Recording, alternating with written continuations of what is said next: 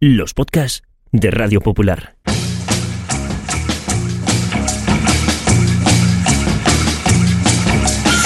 Forzados por el devenir de los acontecimientos a finales del año 2020, el Grupo Internacional para la Defensa de los Valores de la Raza Humana puso en marcha un proyecto secreto para dejar a las generaciones futuras constancia de la vida en la Tierra en los albores del tercer milenio. La delicada misión recayó sobre dos periodistas que fueron recluidas cada semana en un improvisado estudio de grabación a más de 100 metros de profundidad. El proyecto se llamó Bunker Podcast y solo pequeños retazos de audio sobrevivieron a lo que ocurrió después. Bienvenidos al búnker.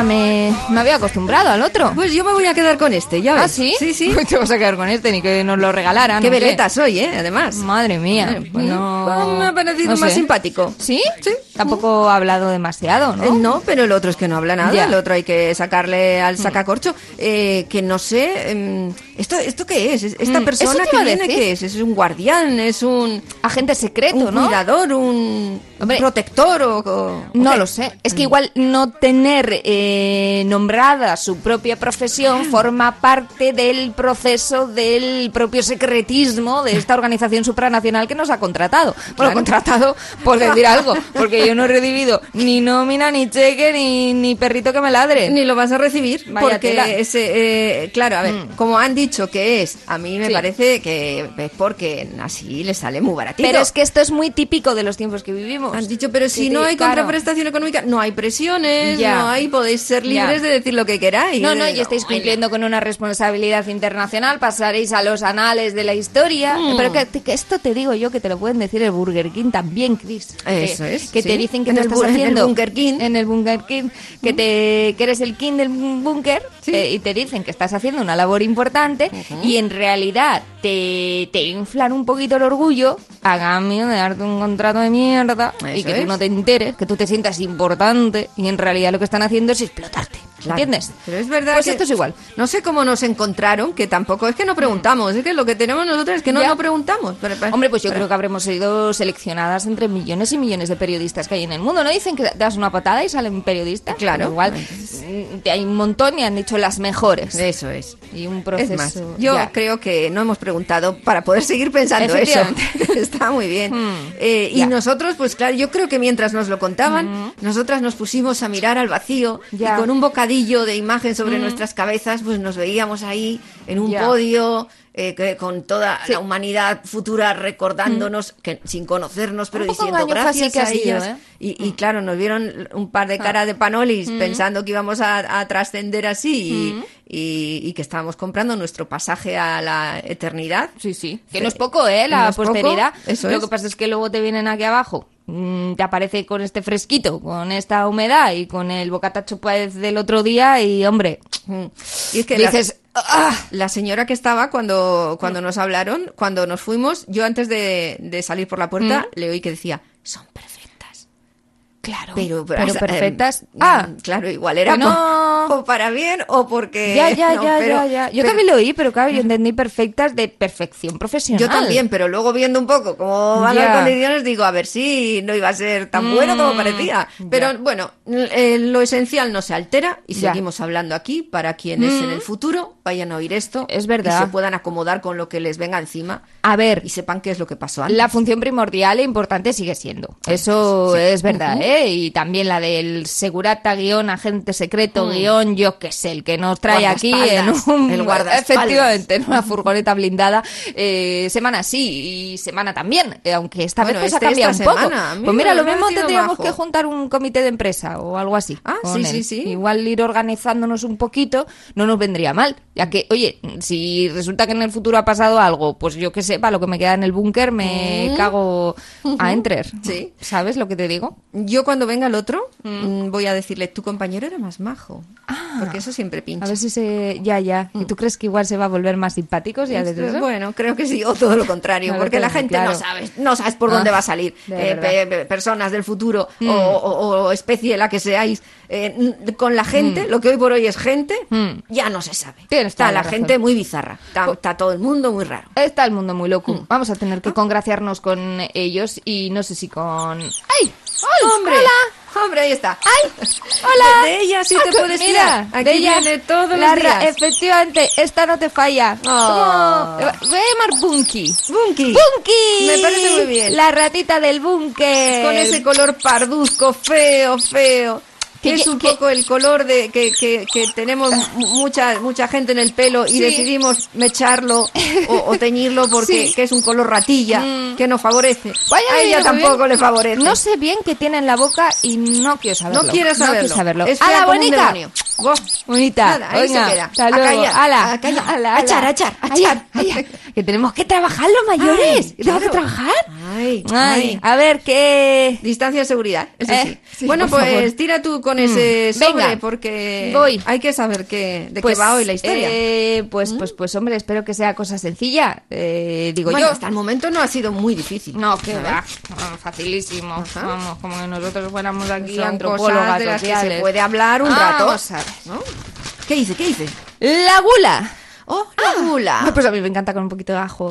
y- sí, es verdad. Mm, Una hora hablando una- de la gula. sí, pues nos una habían dicho que ni, guindillita. ni presiones ni publicidad, No. pero Ah, bueno. es verdad. Debe de referirse a algo más amplio. Me da eso. que es el Ujú. pecado capital. Eh, la sí, gula. Sí, sí, sí. Estamos hablando de nuestros pecadillos bastante, ¿eh? Mm. Igual quieren que hablemos de esto para que otras eh, personas o, o quien sea no lo repita, ¿no? Es que yo creo que en el futuro igual ya no hay gula. Entonces, Como... no va a comer la gente. Pues yo pienso que no. ¿no? Bueno. En todas las pelis futuristas que yo he visto y de ciencia ficción, en el futuro todos comen como una pildorita. Sí, eh, el soma, Claro, me acuerdo yo. el mega concentrada de proteína y todos los nutrientes para no tener que cocinar ni, ni sobre todo producir los alimentos, que está siendo un desbarajuste ecológico todo Ya. lo que está suponiendo. Ahora bien, yo no sé si la gente estará dispuesta a dejar de comer. Pues yo creo que no, porque Mm. la pastillita será muy práctica, no cocinas, pero ¿y el placer? Y todo lo que hemos inventado hasta ahora para comer, porque en realidad comer es un placer. Sí. Y todo empezó con una manzana. Razón. Empezamos comiendo muy sano. A Eva le dijeron, ¿quieres ahora- una pildorita súper nutrica, requete vitaminada? Y dijo, "Mm, me parece muy bien, sé que voy a vivir feliz con ella, sé que voy a tener todas mis constantes vitales ahí a la orden del día, a la manzana. Eso porque me sale de ahí, ¿sabes? Oye, igual te La que lió por, por comer, ¿eh? ¿Quieres una manzana o una pantera rosa? Digo, pues dame la manzana. Dame la manzana. Igual con la pantera Mm. rosa podíamos haber eh, durado menos, quién Mm, sabe, ¿no? Pero es verdad que por la comida... Por la grasa trans, digo. Sí, sí, no, no, mm, seguramente. La comida es verdad que, hombre, eh, nació yo creo como una auténtica necesidad para seguir funcionando, mm, lo, lo sigue siendo a nivel biológico para todos los mamíferos y todos los seres vivos, eh, pero claro... Es que ha cambiado mucho con la historia, ¿no? Porque si el ser humano, como animal que es, necesita de la comida, yo no sé en qué momento eh, han empezado a truncarse las cosas, me imagino que con la propia facilidad de conseguir ese alimento, con la industrialización o la propia agricultura, pero es verdad que ha cambiado y ya no es por sobrevivir, ya se come por, por gula, como, Sí. como el propio concepto, ¿no? Comer por placer o por disfrutar. ya estamos muy lejos de todo lo que eh, representa o Mm. de todo lo que es aquello que nos metemos al buche. Ahora mismo la pinta que tiene en cuanto nos acercamos a ello ya es cada vez más diferente a lo que era en el inicio. Madre Los mía. propios animales, ya hasta mm, las mm, personas que van a bandejita, que es la mayoría, pues te encuentras con nada que se parezca a un pollo. Es un Nada. trocito de carne que es su pechuga de Ya. ese pollo, pero ya, ya. el pollo ya ni lo ves. No, eh, no. En realidad ya se come muy poco animal que se reconozca. Eso de plato. hecho está hasta más más más allá de, de eso que mencionas. No solamente no se parece a lo que es el animal, sino que a veces es que no tiene casi nada que ver con la carne del animal. Estoy pensando en un nugget, ahora que mencionabas el pollo,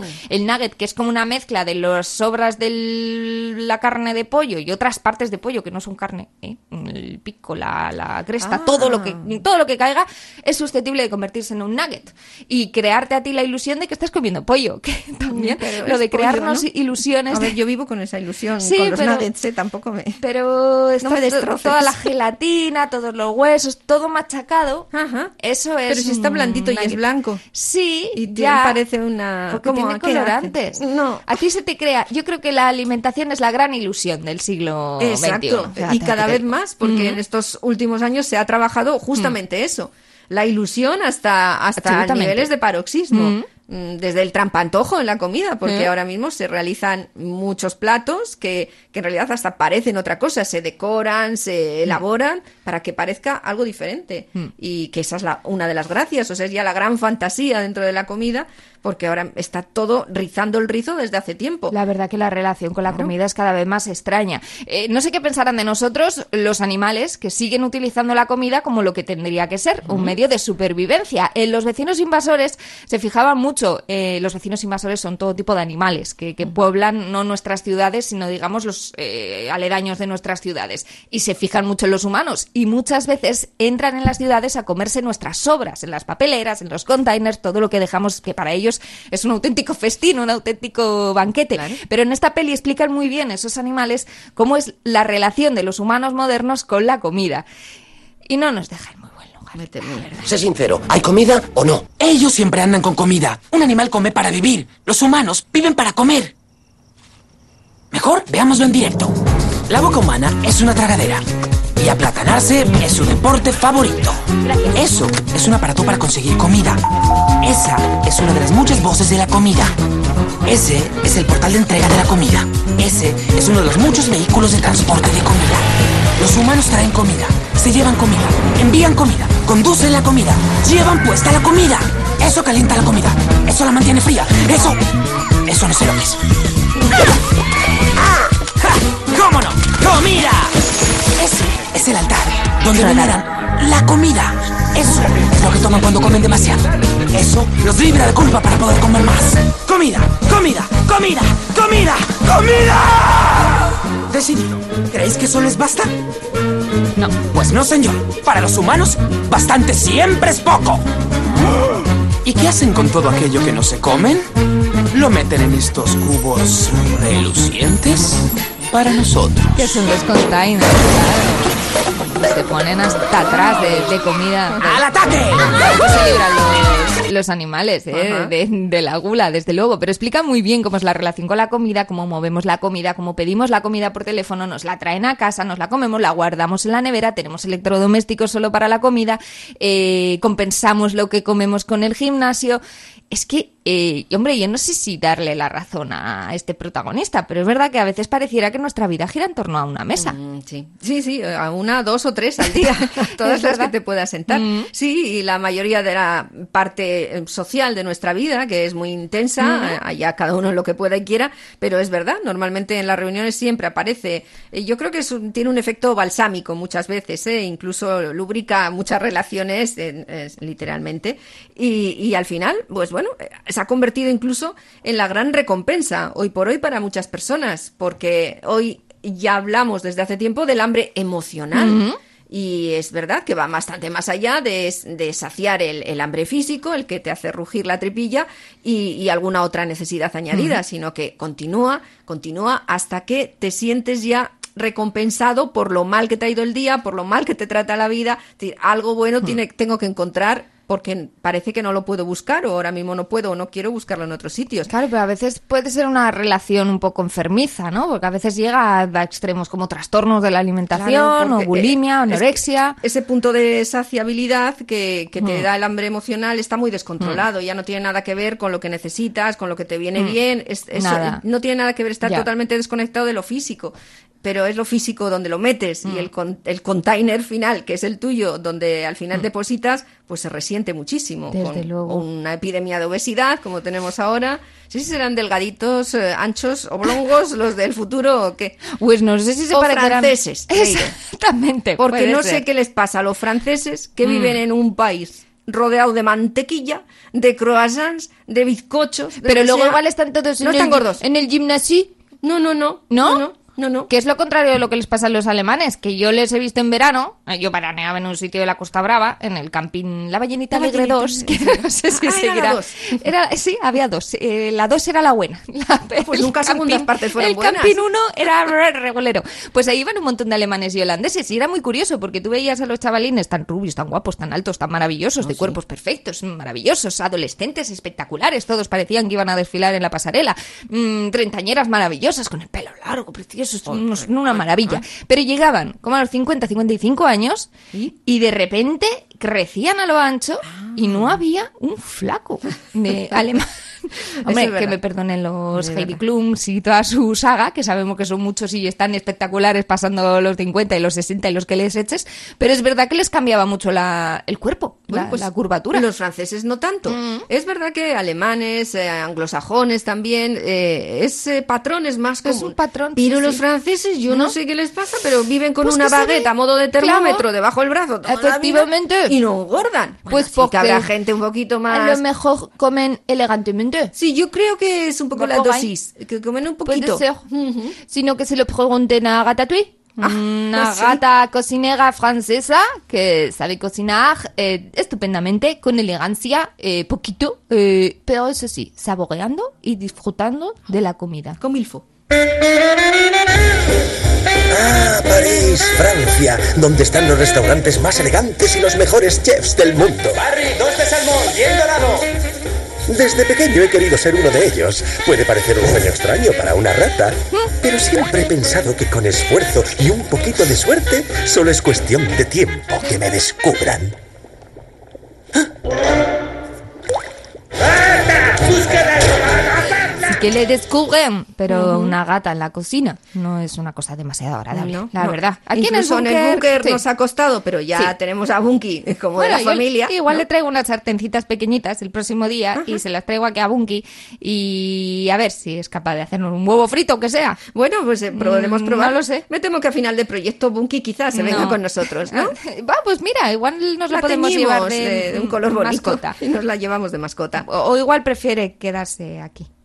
Y yo Mm, ya. prefiero que igual se quede. Ah, qué susto, creí Ah. que ibas a preferir Ah, no, tú no, quedarte aquí. No, no, no, de visita, irme. de visita. Cuando acabe nuestra más. Mm. misión vendremos de vez en cuando. Es verdad que el mundo de los chefs y los cocineros Oh. da para mucho porque consiguen convertir en un auténtico arte esto que en un primer momento decimos que era una auténtica necesidad básica. Sí, sí, es verdad. Y la hostelería, que es donde es, eh, es la casa de la, la gran casa de la comida, ahora mismo, pues se ha convertido en algo muy sofisticado, no solo por los platos, su calidad, su pinta y su composición y su elaboración, sino también porque los creadores han pasado ahora a pertenecer a un Olimpo muy extraño que todo el mundo glorifica, porque claro, comer cosas eh, que nadie ha visto o que incluso O texturas rarísimas. sobrevaloradas, pero Mm. en fin, eh, que te hace que te distingas tú también de otras personas y todo eso, pues al, al ego del cliente le viene muy bien, imagínate al ego del cocinero. ¿A ti te parece mal que se lo tengan tan creidongo? Bueno, Si yo son como artistas, Sí, no, no O lo sé, eh, pero a alguno igual le puede venir mal si no controla eso, Ya. siendo cocinero o siendo cualquier otra persona. Y creo que en el mundo de los chefs eh, eso también es un poquito, no sé si común, pero aparece porque tienen además esos controles de calidad que se han hecho tan famosamente glamurosos como las estrellas Michelin, por las que partirían la cara a, a cualquiera. Y por Se han las visto que- cosas turbias, Claro, y, y claro, ahí ese ego, bien, o crece o puede destrozarse, como el cascarón de un huevo con el que prepares un bizcocho inigualable. Eso le pasaba a este chef. ¿Qué es esta locura, eh? Es carne asada, pruébala. ¡Wow! ¿Te gusta? Sí. Vamos a cocinar así. Va a hacer una reseña el crítico más importante y te entran ínfulas de artista. Sé artista en tu tiempo libre. Es mi restaurante. ¿Me amenazas con despedirme? Te digo lo que pretendo hacer. Si no preparas mi menú. Ya está, ya está. La crítica. Su espectacular aumento de peso solo se explica porque debe de estar comiéndose toda la comida que devuelven a la cocina. No importa. A mí sí. Podría haberlo hecho mejor. Hacer la comida que yo había imaginado. Eh, ¿qué haces? Escuchadme, lo enviaré si me decís que está bien. ¿Por qué no vuelves esta noche? Tengo un menú nuevo solo para ti, gilipollas. No, no, es buena idea. No. Ya está circulando, tío. Loco, ¿por qué lo has hecho? No puedes borrarlo. Ahí está. bajada a los infiernos por, eh, por Twitter, que es una vía muy directa, es un atajo. Eh, y luego es este hombre, eh, obviamente, pues se le- todo esto hace que se descabalgue de esa carrera hacia una gastronomía de gran nivel y se mete en una furgoneta de tacos, a por lo menos hacer lo que él quería, ¿no? Y a, y a intentar ser un poco feliz. Claro, es que es verdad que muchos, o sea, los cocineros tendrían que querer que la gente disfrutara de su comida y llegar a Ajá. cuanta más gente mejor, ¿no? Lo de la comida de élite eh, es verdad que es una cosa como muy sublimada y muy artística, pero claro, igual eso no tiene que ser el espíritu de la comida, ¿no? Y la alimentación. Hombre, eso es lo que hace que él después se congracie con ese mundo porque ve muy de tú a tú lo bien que su comida, que sigue estando muy buena, aunque sean los tacos, pero él, él hace cosas especiales, eh, le da muy buenos momentos a la gente y eso pues le, le vuelve a bajar un poco a tierra. Pues fíjate que yo veo un poco de subido. contradicción en muchos cocineros de élite que dicen a la vez eso y, y luego hacen lo contrario, ¿no? Que dicen, yo quiero llegar a mucha gente, a mí lo que me gusta es la parte social de la comida, que la gente disfrute, que se lo pase bien, que, que, que explore, ¿no? Sus papilas gustativas. Pero luego realmente... te 300 po- euros al cubierto, ¿no? Eso voy. Eh, productos kilómetro cero, todo muy cercano, pero luego tacatá y cosas muy raras, ¿no? ¿Qué, qué Sí. discurso tienen también, ¿no? Por apearse de ese discurso elitista, pero luego en la práctica siguen haciéndolo pues igual. Bueno, y por hoy ya Mm. muchos son celebridades dentro de, y algunos de ellas pues las tenemos muy cerca. Mm. Sí. Es verdad que aquí, por ejemplo, en Un el, montón. Mm. en el Festival de San Sebastián, muchos actores de Hollywood, de fama internacional, vienen atraídos también? Mm. por la propia comida. Eh, ¿Quién era? Be- Benicio del Toro decía que llega a donde Arzac y Ah. tal, oh, Oh, con los yo, brazos abiertos, ¿no? Hombre, nuestra gastronomía es verdad que especialmente la vasca, yo no sé en el futuro si seguirá siéndolo, me imagino que sí, pero es verdad que es uno de nuestros grandísimos atractivos, ¿no? Mm. Sí. De, de este tipo de cocineros de renombre. Ya, Y es verdad que son gente eh, que sí que tienen una, una relación con el conocimiento y lo que supone la comida Mm. un poco diferente, porque eh, la creatividad que tienen hace eh, que ellos posiblemente imaginen en su cabeza cómo va una cosa con otra. Cómo cómo, saben cosas ya. que no están probando en ese momento, pero es verdad que ya eh, pues militan en el mundo de la intuición, Claro. con- en- de- que es donde llegas cuando sabes mucho de algo y no solamente conoces las cosas que te pueden ir facilitando el trabajo de cada día. Ay, me sino gusta cuando- mucho el concepto. Sí, Sí, sí. cuando pasas es como un ¡fum! Como un paso a otro nivel. Es decir, lo- ya lo sé, pero no solo lo sé, sino que ya intuyo lo que pasa. Es como imaginación gustativa. Eso o sea, es. es como si una persona que se le da bien, pues un decorador, ¿no? Enseguida en su cabeza va armando cómo tiene que ser una habitación y cómo casan los muebles entre sí. Claro, un buen cocinero tiene que hacer lo mismo, ¿no? Esas conexiones e imaginarse cómo sabirían en su boca dos sabores distintos. y, Y mola. y, y lo suelen acertar. Por Sí. eso al final, en esa experimentación que tienen, finalmente les sale, hombre. Esto pasa que- cuando, ahora por ejemplo te imaginas bocadillo de mortadela, mortadela, mortadela, mortadela a la boca y le meto petacetas.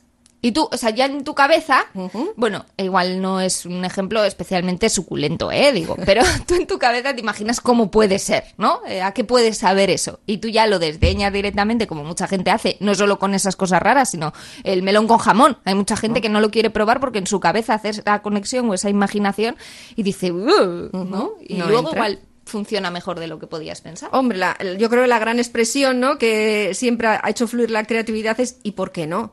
También. Hay gente verdad. Mm. que se queda en no, no, y ya está. Pero si abres la puerta del y por qué no, vas a llegar mucho más lejos. Ojo, y los padres que han conseguido que sus hijos eh, desde pequeñitos estén un poquito abiertos a probar de todo y, y no decir que no y, y concedérselo, es verdad que luego eh, han conseguido algo muy chulo y un regalo genial a sus hijos, que es que puedan disfrutar ¿no? de esa experimentación culinaria o esa experimentación a la hora de probar comidas, que es una cosa que yo creo que se agradece un montón. Mm, es verdad. Bueno, a ver si en el futuro han sabido qué hacer con el brócoli para encontrarlo auténticamente A mí me gusta suculento. el brócoli. Y con el tofu el también. to- sí, el tofu ya el no- tofu. No, ¿eh? no, Ah, no, no. Vale, vale, no. llegamos ahí. Bueno, pues dentro de esa intuición eh, con la comida y de esa relación especial, el cocinero de los últimos deseos, que era el protagonista de esta película japonesa, eh, no solo la tenía, sino que era prácticamente inmediata, porque él podía probar un plato solamente probarlo y hacerte la receta, elaborártelo, sin no que puede y, ser. y clavarlo, además. A la claro, esto provocó que en su Clavar lo que es desempeño- decir en la factura Sí, final, como ¿no? Brocheta clava.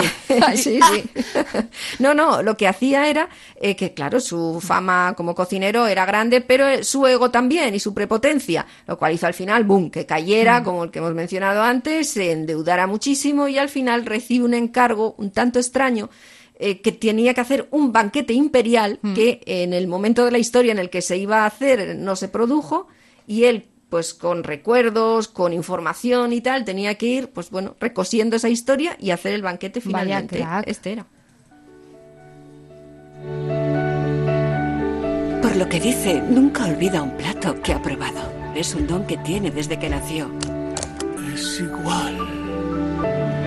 El gran banquete imperial japonés fue el mayor banquete del mundo, con el mayor número de platos.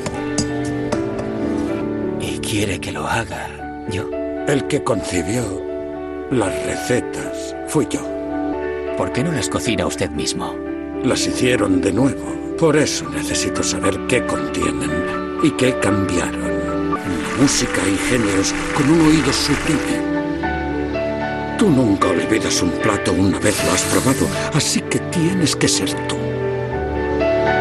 Pero se dice de los músicos que tienen mucho, que tienen buen oído. De los cocineros se dirá que tienen buena lengua. Pues tendrán de todo, la verdad, pero eh, hoy por hoy son gente que está, son auténticas celebrities, es cierto. Y en estas películas es muy difícil ir al cine sin unas, no sé, palomitas o lo que quieras, porque em- empieza un desfile de platos tremendo, que fotografían todos muy bien, y es como actores y actrices guapísimas. Te comes el te- bolso. babeas igual, Ya. babeas más, diría yo.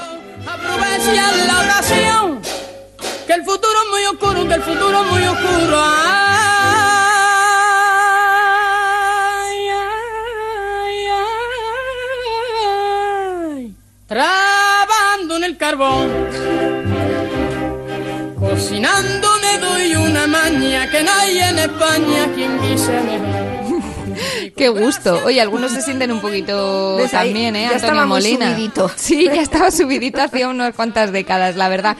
Eso en cuanto a la parte positiva, digamos, o artística de la parte de la comida. Pero claro, es verdad, decíamos al principio que nuestra relación con la comida es muy extraña y a veces llega a ser, eh, pues hasta mala, diría yo, ¿eh? Es lo que pasa, o lo que se denuncia en un buen montón de historias también del mundo de la ficción, pero que es verdad que ocurre. Hay gente que pierde la pierde el norte con la comida y termina o comiendo mucho, mm, intentando paliar esa angustia o la ansiedad o, o no lo sé, intentando paliar algún problema ¿no? que hay detrás eh, precisamente con la comida. Eh, hay una peli que da mucho yuyu, bueno, unas varias escenas dan mucho yuyu de la película Seven, pero yo creo que la del obeso especialmente, ¿no? Seven que va de un asesino en serie que va intentando ajusticiar a todos aquellos que han cometido los pecados capitales, los pecados capitales que son siete, uno de ellos es la gula y claro, lógicamente te imaginarás, pues se carga a un obeso mórbido al que se encuentran los protagonistas, los policías que están intentando perseguir a este asesino. Leire, ¿cuántas películas de psicópatas ha hecho Morgan Freeman? Por lo menos se ven. Eh, Esto yo. estaba en la pared, detrás de la nevera, en el domicilio del obeso. Largo y escabroso es el camino que del infierno conduce. Bueno, ahí están en mitad de la investigación y ha encontrado, ¿no? Eh, Morgan Freeman. Bueno, tampoco es muy sutil, ¿eh? El asesino de Seven, bueno, por lo menos al principio. No, ya porque se, va- se le ve la hoja de ruta. Eso es, exactamente. Esto estaba también detrás de la nevera. Claro, va poniendo los Escrito con pecados capitales, Ay, sí. en este caso escrito con grasa, muy agradable, Ah. te puedes imaginar. La pereza, la ira, la soberbia, la lujuria y la envidia. Claro, y ponía gula. Eh, lógicamente, enseguida encuentran ese patrón que ya te digo que tampoco es la pera limonera del misterio y, y van intentando, ¿no? Encontrar a este asesino que, por cierto, al final, claro, eh, lo consigue todo, ¿no? Si no, bueno, no voy a hacer spoiler, Sí, pero creo sí, que, o sea, consigue tampoco todo. son la refolí como Sí, sí. investigadores, ahora que lo estoy pensando, por mucho que haya hecho un buen montón de pelas de pelis Morgan Freeman, eh, se le da regulinchi. ¿Nos vamos o nos quedamos? ¡Bueno ya! ¡Vamos! Pero de verdad. Sarandonga, nos vamos a comer. Sarandonga, arroz con bacalao. Sarandonga, y en lo alto del puerto. Sarandonga, que mañana es domingo. Sarandonga. Sarandonga. Pues mira, habrá muchas canciones sobre la comida. Pocas me parecen. Porque tanto amor, tanto desamor, tanta leche, tanta pesadez, cuando en realidad a la comida habría que dedicarle más canciones. Yo le perdono a Lolita toda su producción musical solo Yo por este sarandonga. Y audiovisual, audiovisual. incluso, Bueno, solo por calla, este tema. Que en lo audiovisual no ha estado desatinada, Lolita, que no, ¿No? que actúa mucho mejor de lo que ¿Sí? canta. que ah, sí, no, no, no, me refería a, la, a- perdón, a los, a los realities y todo esto en lo que ha participado, o los programas estos de la, la, la voz, la música, la Ah, cantante, sí, sí, es realities de musicales. algo, sí. Eh, eh, un poco por ahí va yo, es verdad, eh, como actriz no le conozco tanto. más judía, porque me sienta muy mal. Yo no como más judía, porque me sienta muy mal. Y luego dice la gente, sientan bien las judías, qué jodida ella eh, también, ¿eh? Eh, Es un poco, ¿cómo decías tú? De lo que come el grillo poquillo. De lo que come el grillo poquillo, sí. sí, sí, sí. Madre mía. Bueno, hay relaciones per- perniciosas con la comida, algunas eh, llevadas hasta eh, pues el último de sus exponentes en la- en el mundo de la ficción. Yo creo que el argumento del hoyo, hombre, no lo veo yo como reflejo... O sea, como reflejo metafórico de la actualidad igual sí, pero como reflejo de la realidad tal cual, eh, bueno, pues igual también. Bueno. Metafórico también, pero también, ¿no? El reparto poco equilibrado de la comida en el mundo es verdad que es una vergüenza, pero es que esto lo llevan ahí al extremo, ¿no? Ya, Eh, muy es simbólico. Es verdad que ah, si hablas de equilibrios, creo que lo que más puede desequilibrar el orden social es la escasez de comida, ¿eh? porque en cuanto hay alguna circunstancia, o bien una huelga, o, o una crisis sanitaria, Sí, sí. o cualquier cosa, la gente enseguida ¡ruah! se lanza en masa a tiendas y supermercados para ramplar con, con todo. Pues con la pandemia del coronavirus lo que desapareció era el rollo de papel de culo. Y lo mismo era porque antes habían arramplado con comida y luego Y iban luego, a irse ah, patillas por las patas abajo. Exactamente, sí, sí. Pero, Pero el resto pero de- que ello era para mirárselo también, ¿eh? Madre sí, mía. sí, sí, siempre pasa. Entonces, eh, es verdad que yo sí que temo, si hay una circunstancia de verdad donde Mm. se vea que la comida ya no va a llegar y digo, pues lo mismo si esto va a ir para largo, yo prefiero caer en los primeros meses o en las primeras semanas, Mm. porque si hay que ir a pelearse por esto, entiendo que mucha gente me va a pasar pisoteando por encima, porque ahí nos ponemos auténticamente burros, básicos y, Mm. y como llegamos el primer día... Al salir de la cueva, no, igual tenían más templanza, ¿eh? Pues igual gente sí, que nosotros, cazando mamut. creo que puede sacar lo peor de nosotros. Y en el hoyo, Hmm. pues verdaderamente es así. Se trata de una prisión eh, que es eh, vertical, donde los presos se van mm, repartiendo de dos en dos por parejas, en niveles, del, del primero hasta el 200 y pico hacia abajo. En la parte superior, quien organiza eso, hay una gran cocina, una gran, gran y glamurosa cocina, donde todo va al detalle, con una finura, vamos, donde si alguien pone una, un cachito de rúcula mal puesto, le echan un broncazo. y en el medio de, de esa celda cuadrada hay una plataforma, un hueco, un hoyo. Ahí se deposita toda la comida en el nivel 1 y esa misma comida tiene que llegar hasta el 200. Claro, de dos en dos la gente Pero cada tiene uno que va comer. cogiendo lo que quiere. Un ratito, el ratito que dura, Vale. coge lo que come y no puede quedarse con nada. Y no, no puede, eso es, no, No. puedes arramplar, tienes que engullir. No, porque entonces empiezan a pasar cosas en la celda, hace mucho Vale. calor, mucho frío, entonces nadie se queda con nada, pero ah, se lanzan al momento. Como locos. Y cada X días les cambian de nivel. Con lo cual, pues no sabes qué te va a pasar. Si despiertas en un nivel 6, pues ole tú. Pero si despiertas en un nivel 200 o 186, sabes que estás... Y la gente no estás- se organiza para intentar que llegue la comida a todos. Eso es lo que se intenta, alguien intenta, el protagonista intenta poner un poco de orden, eh, ser algo más racional y un poco solidario. Y pues raramente lo, lo consigue, es más, no lo consigue. Incluso ya termina, eh, el humano termina eh, zampándose a sí mismo, que es lo que Ajá. lo último que puedes hacer. ¿Es de miedo la peli? Sí. Pues es muy desagradable, la Vale. verdad. Para ver es muy desagradable. De modo que la pregunta es, ¿qué vamos a comer? ¿Qué vamos a comer? Obvio, lo que le sobra a los de arriba.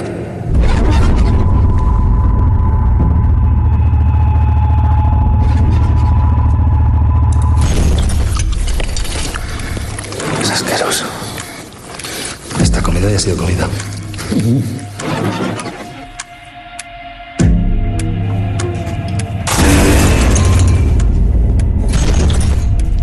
Si todo el mundo comiera solo lo que necesita, la comida llegaría al nivel más bajo. ¿Qué dices, vieja? Si venimos del 88, estamos vivos de milagro. ¡Nivel 6, amigo! ¡Voy a tope! ¿Hay mucha más gente abajo? Y ahí Claro, me imagino, hay muchas frases que son muy extrapolables, ¿no? Al mundo. Claro, bueno, al final es una película de crítica social con un final un tanto abierto Mm. y, y, bueno, la verdad que sí, sí que prospera uf, para ver, sí que yo sí, sí, sí. uf. Pero tiene su interés. En Siches eh, se llevó la, se llevó Claro, la es que también les mola lo de dar un poquito mal rollo. Canción la petó cuando yo estaba en el cole. A ver. Y tenía también un mensaje, ¿eh? Dirás, hombre, no es tan profundo como el del hoyo. Pero sí que han intentado durante toda mi infancia que calara, que calara entre la, la infancia, digamos. Toma mucha fruta fresca, ¿sabes? El mensaje era muy claro, ¿eh? Y lo cantaban los chicos de Bonbon Chip. Que Chip, me eran de ellos. muy modernos. Eh, yo creo que fueron la competencia directa de Onda Vaselina. Eh, ¿De cuál? De, y de Parchís también, sí, claro. Pues un poco en esa onda, ¿no? Exprimirla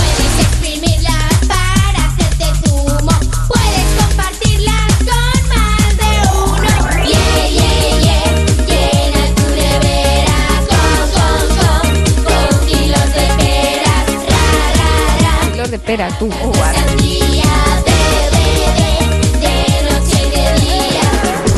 Pues lo han intentado, ¿eh? desde luego, desde las autoridades sanitarias, que comiéramos mucha fruta, mucha fruta fresca y que nos dejáramos de bollicaos y de otro tipo de chucherías. La verdad es que no lo han logrado ni en la infancia, que sigue bastante fascinada, por desgracia, con todo un mundo de dulces y de azúcares, y tampoco lo han conseguido con los que poco a poco han dejado de ser niños y se han convertido pues en hombrecitos bien formados y que en algunas partes del planeta especialmente preocupa eh, pues en algunos lugares como Estados Unidos, pero cada vez más también en Europa, esa obesidad y esa tendencia por los alimentos, cuantos más grasos mejores, cuanto más azucarados mejores, incluso aunque no sean eh, productos a priori eh, dulces, lo digo porque nos encontramos azúcar en buena parte, pues por ejemplo, de productos aparentemente salados, como el mundo del cárnico, ¿no? partes O en el está en todas partes, está por todas partes. Yo cuando fui a Estados Unidos la primera vez me quedé muy, muy alucinada con el nivel de marranismo que gastaban por allá. Y era una cosa contra la que sí que estaba advertida, porque siempre nos han hablado, ¿no? De cómo en Estados Unidos pues tienen unos índices de obesidad muy altos,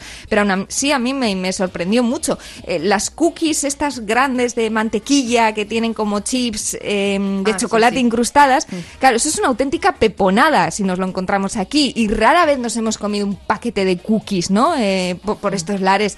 Siempre, o igual hemos tirado otro tipo de galletas, no lo sé, no han tenido tanto éxito. Bueno, pues allí fue la primera vez que vi cómo ponían, eh, hacían un sándwich eh, con- de helado de vainilla entre dos cookies de mantequilla y todo ello lo sumergían en un chocolate caliente que luego se solidificaba y le echaban una especie de topping de unos caramelitos pequeños.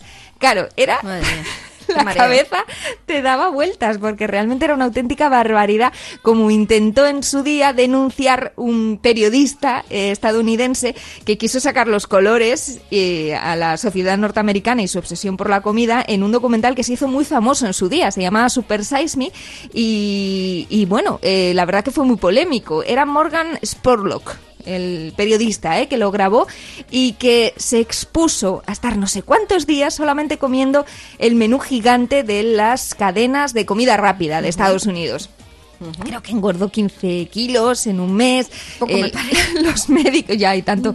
eh, los médicos le decían que, que eso era una auténtica barbaridad, que había engordado muy rápido, que tenía un índice de masa corporal muy, muy alto, que, que, bueno, que realmente estaba rozando lo peligroso y se lo desaconsejaban cada vez que iba a la revisión durante la grabación de ese documental. Él decía que solamente había comido el menú gigante cuando se le habían ofrecido estas cadenas y se, se supo, se destapó que estas cadenas de comida rápida siempre intentan animarte a que compres pues eh, los king size, ¿no? Eso los es. menús gigantes e incluso en, en las propias bebidas azucaradas, ¿no? Que también parece que allí pues te, te tendrían a invitar más fácilmente, ¿no? A que te tomaras hasta igual un litro de Coca-Cola Sí, sí, sí. azucarada. O sea, una auténtica barbaridad. Pero el documental, hombre, es de agradecer que alguien se expusiera a todo ello porque luego queda una cosa muy interesante. Espeluznante, ¿eh? Como el hoyo, no te creas tú que no. ¿Qué pasaría si comiera solo McDonald's durante 30 días seguidos? ¿Sería muy peligroso? Vamos a comprobarlo. Estoy preparado. Super Size Me. Super Size Me plantea una cuestión. ¿Por qué hay tantos obesos? Y si después todavía quieres comer algo, será señal de que tenías mucha hambre. En la mala alimentación puede estar la respuesta. Hay reglas. Solo pediré el menú Super Size si me lo ofrecen. Debo comer todo lo que me pongan en el plato. Y he de hacer tres comidas al día. Desayuno, almuerzo y cena. Un experimento no exento de polémica. Una hamburguesa con doble de queso. ¿Grande o super size? Creo que debo tomar Super. Sí, sí, me encanta, me encanta, me encanta. Uno o dos veces por semana. Has engordado aproximadamente un 5% de tu peso corporal. No es sano ni perder ni ganar peso tan rápido. A que se te ha abierto el apetito. El documental también muestra los desastrosos programas de alimentación en las escuelas, alimentos empaquetados, recalentados y reconstituidos proporcionados por el propio gobierno que en algunos casos exceden las mil calorías por comida. El mejor utensilio de cocina es un cúter para abrir las cajas. En un mes Spurlock engordó más de 12 kilos, tenía el colesterol por las nubes y sufría impotencia. Lo mejor, sin duda, el premio al mejor director en el Festival de Sundance 2004. Claro, se llevó muchos premios como director del documental, pero era una barbaridad y se le echaron encima ¿eh? buena parte de las empresas más importantes de Estados Unidos que se dedicaban a la administración de alimentos, especialmente la de los comedores infantiles, porque eh, se supo que muchas de las subcontratas en colegios públicos metían menús de más de mil eh, calorías en, en una comida, ¿no? Para los niños, que me recuerda un poco a toda la polémica que hubo cuando Isabel Díaz Ayuso en Madrid contrató durante los días de la pandemia a una muy conocida cadena de pizzas, ¿no? Sí, sí. No sé si te acuerdas, Sí, que también sí, pues sí. todos los nutricionistas se llevaban las manos a la cabeza, ¿no? Después de tantos años, parece, eh, recomendándonos que comamos un poco limpio, va ahí ella lo que encarga para los niños, eh, especialmente para los más vulnerables, porque eran los que no iban a poder comer en casa, eh, comida pública encargada, pues, ¿Para qué andar comiendo mierda en cualquier lado? Pudiendo a modo de Comida chatarra, comida chatarra. es la mejor opción para gente que decide y hace valer su opinión. Comida chatarra, comida chatarra, usted la puede llevar en una cajita mágica, un tacho de basura lleno de moscas y olor y enfermedades infecciosas de tipo renal. Comida chatarra, comida chatarra, comida chatarra para vos.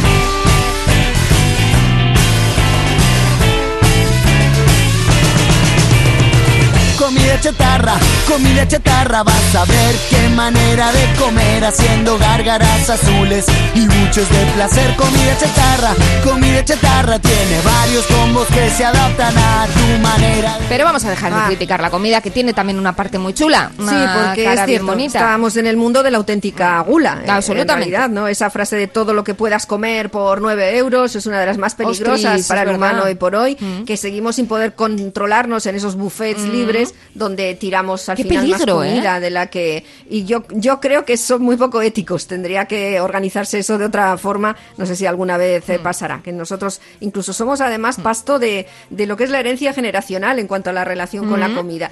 Los hijos de la generación que pasó hambre, seguramente, en- al menos en su infancia, esas madres eh, intentarán que sus bebés estén rollizos. Y así fue aquí, después de, de quienes vivieron la, Mm. la guerra y la posguerra y racionamiento y todos esos años donde la gente literalmente Sí, pasó sí. hambre. Y se decía de No los bebés, gustaban está muy sanote. Y igual estaba un poco... Pasado ¿no? de rosca, de- pasado de roscones De y de ros- rosca. ro- roscas en la tripa. Eso es. Entonces, bueno, luego se equilibró un poquito y ahora todo esto de lo que ahora hemos venido hablando, este desmadre eh, que hay con empresas grandes, pequeñas y medianas, que su único interés es, es vender comida, les da igual cómo te siente a ti, porque ellos quieren hacer pues la caja Claro. correspondiente. Y les interesa que haya ese puntito de adicción, ¿eh? Eso en mismo, la comida, ojo. pero es donde tú ya tienes que controlarte porque nadie va a venir a salvarte de eso. Pero bueno, no es fácil. Pero es verdad que dentro del, del control y de lo que es jugar mucho con la comida, también hay historias bonitas. La de Julie y Julia eh, en el cine lo fue porque una mujer que quería hacer un blog eh, respecto a la comida encuentra la historia de, de otra mujer, Julia, Julia, en los años 50, que empezó cocinando relativamente bien, eh, fue a unos cursos de cocina y a partir de ahí pues montó un imperio eh, del gastronómico y culinario donde hacía programas de televisión, libros de recetas y se hizo hiper famosa. Ella era Julia Roberts. eso es lo que les pasaba. Luego la vida se va mezclando con la comida y sus cosas. Soy Julia Child. Bon appetit. Antes de convertirse en leyenda gastronómica, Julia Child era una americana corriente que vivía en Francia. ¿No debería buscar una ocupación? ¿Qué es lo que de verdad te gusta? Comer. Y lo haces muy bien. Y lo muy bien. Ahora, lo bien que lo haces. ante tus ojos. ¿Pero qué tiene que ver Julia Child conmigo, la humilde currante Julie Powell? ¿Y qué tal tu trabajo, Julie? ¿Es usted con quien tengo que hablar de la póliza? ¿Puede hablar conmigo? ¿Tiene influencia? ¿Te has enterado? Showtime ha comprado mi blog para hacer una miniserie. Yo podría escribir un blog. Tengo ideas. Escribe un blog sobre cocina. No soy una cocinera de verdad como Julia Child. Julia Child no siempre fue Julia Child. ¿Por qué no me apunta a clases de cocina? ¡Bonjour! Proyecto Julie barra Julia. Me propongo hacer todas las recetas del libro de Julia Child. 365 días, 524 recetas. Voy a arriesgar mi bienestar por una hazaña desquiciada. ¿Es una locura? Sí. Tenías que haber visto cómo me miraban esos hombres. Pero entonces descubrieron que era una intrépida. Ah, Julia, haces que parezca tan sencillo. Ese libro va a cambiar el mundo. ¿Qué ocurrirá si no termino a tiempo? Habré malgastado un año de mi vida. ¡No! Todo se me cae al suelo. Uh, no se vengan abajo, sean valientes. Está bueno. Sí que está bueno, ¿verdad? Ahogando. Pues es verdad que tiene su cara más que positiva la, la comida, ¿no? Y bueno, el saber cocinar y el arte y lo- sobre todo las relaciones que se gestan, ¿no? Alrededor de, de, pues una buena comida. Tanto es así que se ha utilizado, como decíamos al principio, para un buen montón de reuniones sociales e incluso reuniones de negocios también, ¿no? Cuando se quiere agasajar a alguien o hacerle sentir cómodo, que es lo que intentan con la bella, en la bella y la bestia, todos los animales, bueno, animales no, muebles, objetos encantados, objetos encantados del castillo de la bestia. Intentan que Bella, que ha estado, ha sido secuestrada por la bestia, no nos olvidemos, eh, pues se sienta cómoda en el castillo. Cosa complicada, dirás, ¿no? Ha sido En secuestrada por sí, una bestia. hombre, ya- a mí me parece complicado. Pero claro, te montan un banquete que lo flipas. Todos los objetos que están encantados. Encantados de tenerla a la bella, ¿eh? Sí, y sí, que sí. pueda romper al final el encantamiento. Para ello, intentan hacer un buen montón de, de- de cosas a lo largo de toda la película. Al final lo consiguen, por cierto, pero es verdad que entre esos intentos de que Bella se encuentre pues, un poquito más cómoda, más contenta allí, a pesar de estar encerrada, es prepararle un buen festín. Festín, qué festín, un banquete de postín. Ahí está la servilleta, da comienzo y el trajín. Subdoñón, canapé, especialité del chef.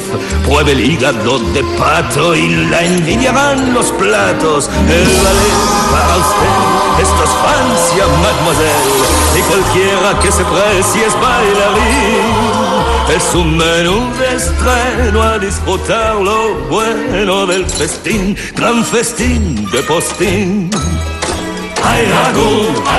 Hombre, pues alrededor de un buen festín se han celebrado cumpleaños, se han amigado gente que estaba enemistada, eh, se han reunido familias, ¿no? Se han hecho muchos negocios y acuerdos internacionales. negocios, efectivamente. Raro es, ¿no? El encuentro donde no haya algo de comida. Y reyes y gente poderosa ha hecho recorrer a otras personas, buscar algo que o bien probaron alguna vez y no lo volvieron a encontrar, o alguien les ha hablado de eso, o poder probar o tener algo así, algo gastronómico, les hacía más poderosos. Es verdad, y Claro. muchas veces la gente ha chuleado de la propia comida que había sido capaz de, de conseguir, ¿no? Eh, mira, te he traído, te voy a agasajar con. ¿no? Ese concepto, Sí, con, sí. con estos erizos de mar del norte que mm, han sido cazados con, qué sé yo, eh, a golpe de, no sé, de disco griego. Y, por eso te los he traído a tu plato. Y es siempre ha sido considerada una forma de agasajar eh, de lo más elegantona a cualquier invitado. Que igual luego el invitado decía, ¿heridos de dónde? Bueno, es una prueba de estatus también, ¿no? La comida de postín o el, el asunto gourmet. Así que se usa también para eso, se usa muchísimo.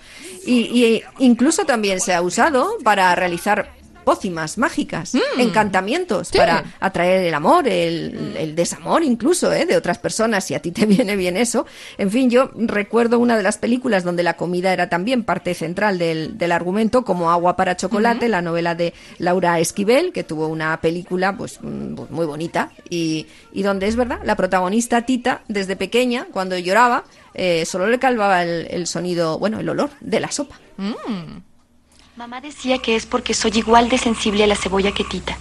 Mi tía abuela, que desde que estaba en el vientre materno, lloraba y lloraba mientras mi bisabuela picaba cebolla. Contaba Nacha, la sirvienta, que Tita fue literalmente empujada a este mundo por un torrente impresionante de lágrimas. Tita es la menor de tres hermanas que nace ya pues con el destino marcado por la- el, el regio régimen social de entonces y era que por ser la pequeña tenía que quedarse a cuidar a su madre hasta la muerte sin casarse. Se enamora de un joven muy guapetón que viene a pedir su mano, infructuoso porque por eso mismo no se la dan y el joven para seguir cerca de Tita, que era su amor, acepta a su hermana, que se la ofrecen a cambio.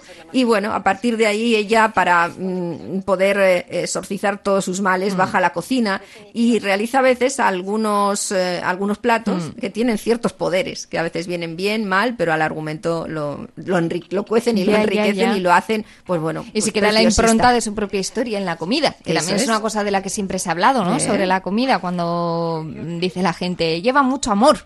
Y sobre todo lleva recuerdos, Sí, recuerdos de sí, lo sí. que has comido antes, de quien lo Mm. hacía, quien lo ha elaborado, lo elaboraba con cariño para ti. Mm. Es una de las ¿Tú crees fuentes que puede de recuerdos. pasar a la inversa? Que si alguien tiene mala leche, también le deja luego un mal saborcillo, algo que haya cocinado. Sí, porque ella para su hermana también le Claro. hace una comidita de que Mm. se va de varetas eh, justo cuando menos le conviene y Eh. es una forma también de, igual- de venganza. Siempre hemos mencionado justo lo contrario, ¿no? De, no, lo he hecho. ¿Cuál es tu ingrediente secreto? Mucho cariño y mucho amor. Y por eso nos sabe tan ricas las croquetas de tu ama. Pero igual alguna vez hemos probado algo que no nos ha gustado tanto, igual tendríamos que mirar al cocinero y ver si nos tiene un poquito de tirria. Mm. No tanto porque haya hecho algo con la comida, sino porque ha dejado esa impronta, digamos, mm, cuasi mágica en, Sí, sí. en la They receta. got ¿eh? the power, está claro. No te diría yo que no. La comida soy por hoy la... Yo creo que...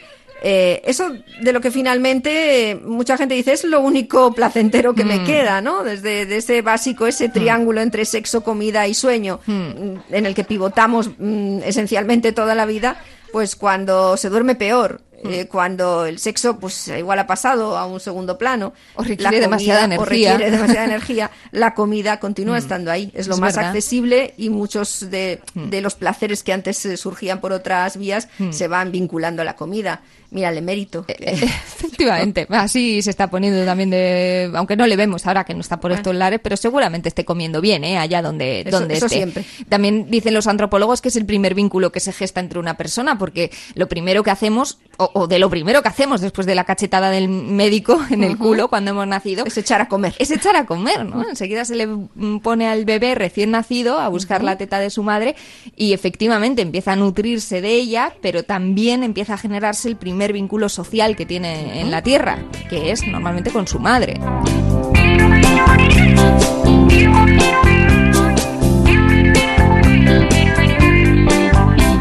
Yo como cada día en un bar de la soledad es mi barrio. El dueño del bar se llama Juan y el bar se llama Barrambo.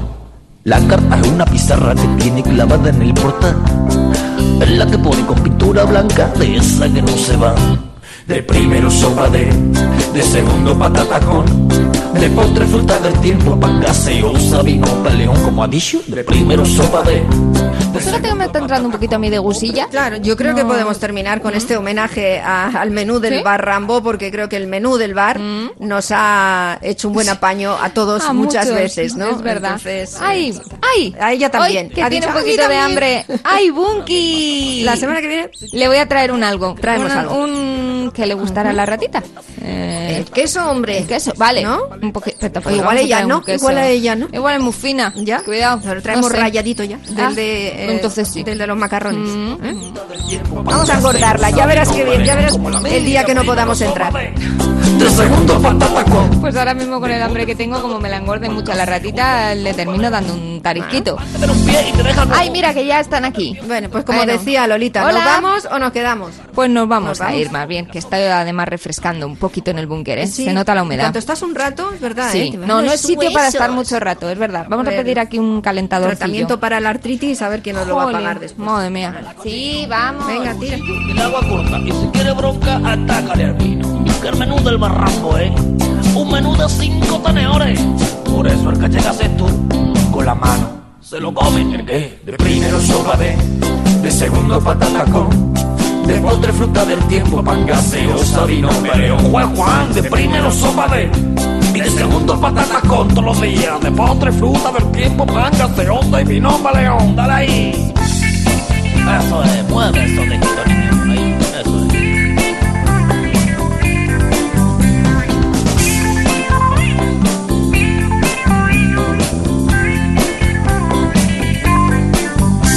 Pero a donde se ponga este sitio, que se quiten todos los fast foods. Que por 575 yo me quedo con este